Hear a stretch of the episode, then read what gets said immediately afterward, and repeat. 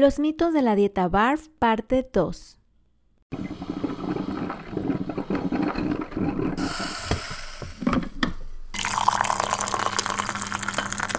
Llegó la hora. Este es el café con Pichán. Ciencia y conciencia para ti y tu mascota. Porque tienes que estar bien tú para que estén bien ellos. Libros, recetas, consejos. El café con Pichán. Iniciamos. Quédate.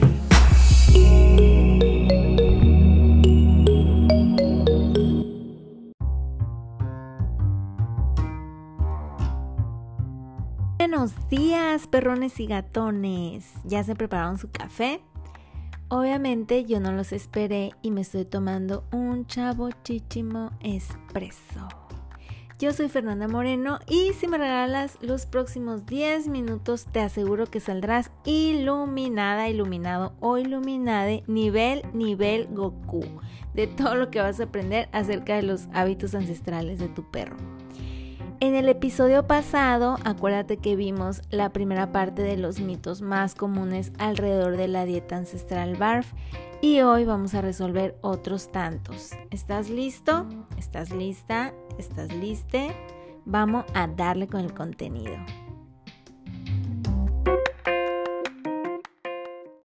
Y vamos a darle continuidad a los mitos del episodio pasado. Si no lo has escuchado, corre a verlo después de este o antes. El orden de los factores no altera el producto, perrones.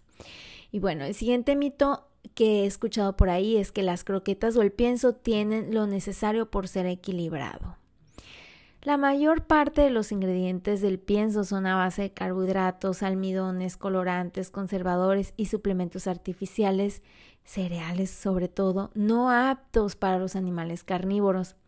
Lo que sí tienen es una fuerte campaña de marketing para que los cuidadores de mascotas sientan tranquilidad al proveerlo, pero no existen regulaciones éticas para su elaboración.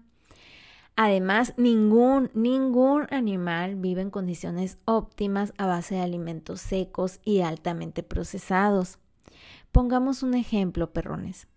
¿Cuántos años pasaron para que por lo menos en México los empaques de la comida procesada a la venta en el supermercado le pusieran las etiquetas de exceso en azúcares, exceso de carbohidratos? ¿Qué te hace pensar que el hermoso perro con la hermosa familia impresa en el empaque de las croquetas no es la misma publicidad engañosa? Vamos muy atrasados. El siguiente de los mitos es que los perros que comen carne cruda se vuelven agresivos. ¿Tú qué piensas?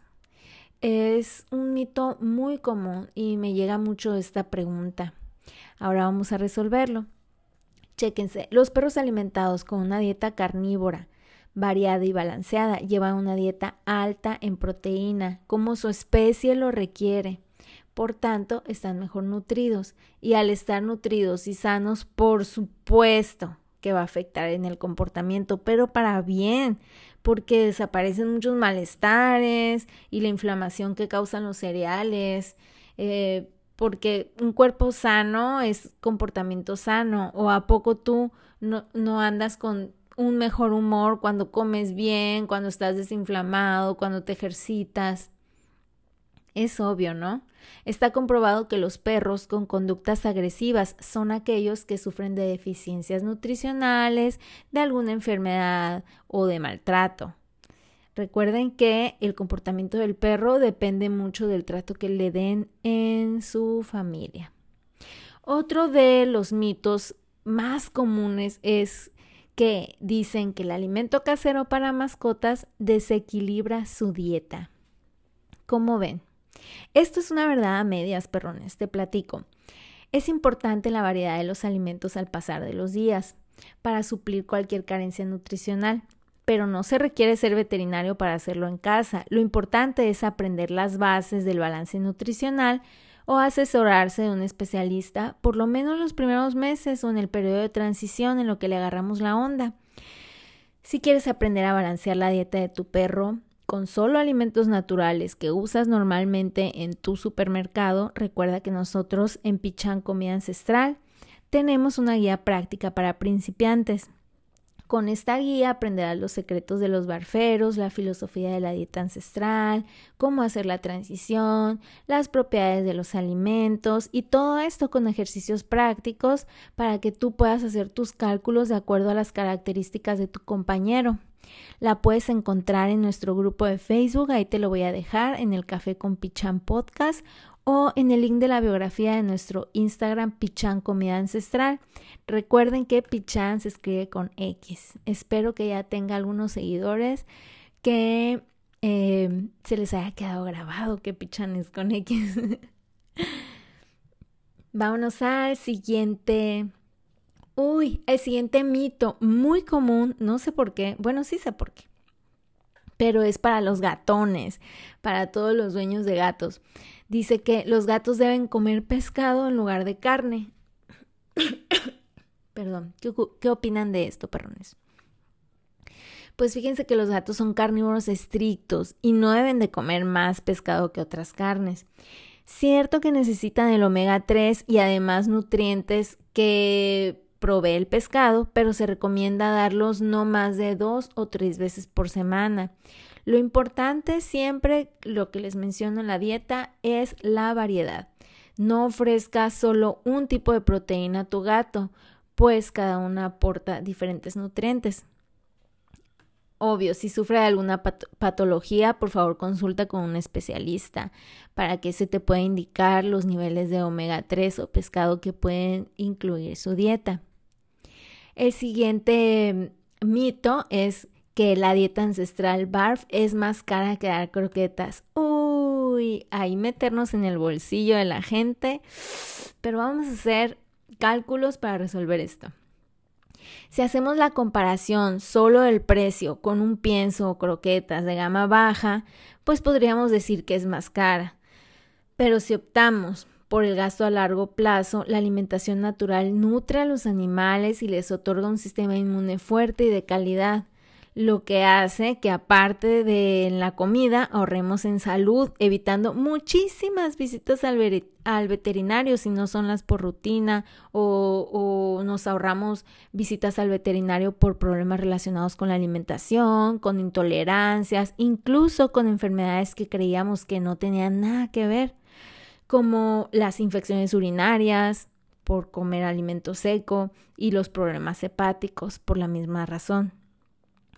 Esto suele ser la percepción que tienen muchas personas. Sin embargo, si tienes un perro pequeño o un gato, alimentarlo con la dieta BARF te saldrá bastante bien de precio porque necesitarás muy poca cantidad. Si tienes un perro de raza media o grande, alimentarlo con BARF te saldrá más barato que alimentarlo con un pienso de alta gama. La cantidad de dinero que gastes Dependerá, por supuesto, del tamaño de tu peludo y de la variedad de comida que quieras incluir en su dieta. Existen muchos alimentos aptos para tu peludo que son al mismo tiempo muy baratos, como por ejemplo en México la carne de pollo es muy barata, en especial la parte de las carcasas y algunos pescados también los encontramos muy baratos, las vísceras, las frutas y verduras y más si hacemos una estrategia de, de de aprovechar las promociones y las ofertas. Y cuando tú das de temporada, aparte que es mejor para tu animal, es más barato en el mercado porque es el alimento que hay en abundancia. Por eso es importante dar variado y de temporada.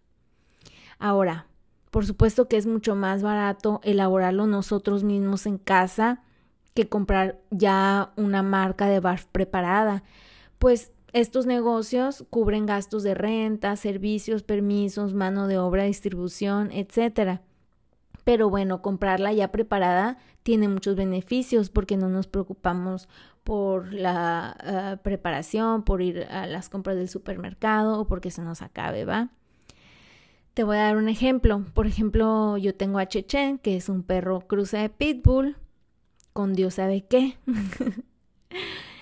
Es un perro malish, dirían en, en Yucatán. Es un perro mestizo, dirían en otras regiones de México, como le dicen a las cruzas. ahí en tu ciudad. Bueno, este perro es el más grande de mi manada y pesa alrededor de unos 30 kilos, bueno, 28 kilos. Yo gasto alrededor de 900 y 1000 pesos mensual. Si me, escuchas, si me escuchas de otra ciudad fuera de México, esto es alrededor de 50 dólares más o menos, para que te des una idea del cambio, ¿no? De tu moneda. ¿Tú cómo ves? ¿Tienes alguna otra duda o mito que te surja acerca de este tipo de alimentación? Me la puedes eh, dejar saber en el grupo de Facebook El Café con Pichán Podcast. Y todavía no le ganamos en audiencia a Marta de Baile, perrones. ¿Qué pasó ahí? Así que si esta información te fue de ayuda, apóyame por favor calificando este podcast y dejando un comentario, un comentario bonito, ¿va? Nos vemos el siguiente lunes por la mañana. Yo les mando un rico cafecito matutino para que agarren energía todo el día y unos frutos rojos de premio para sus perrones. Chao. Esto fue El Café con Pichán. Todo sobre salud, nutrición y bienestar animal. Hasta la próxima.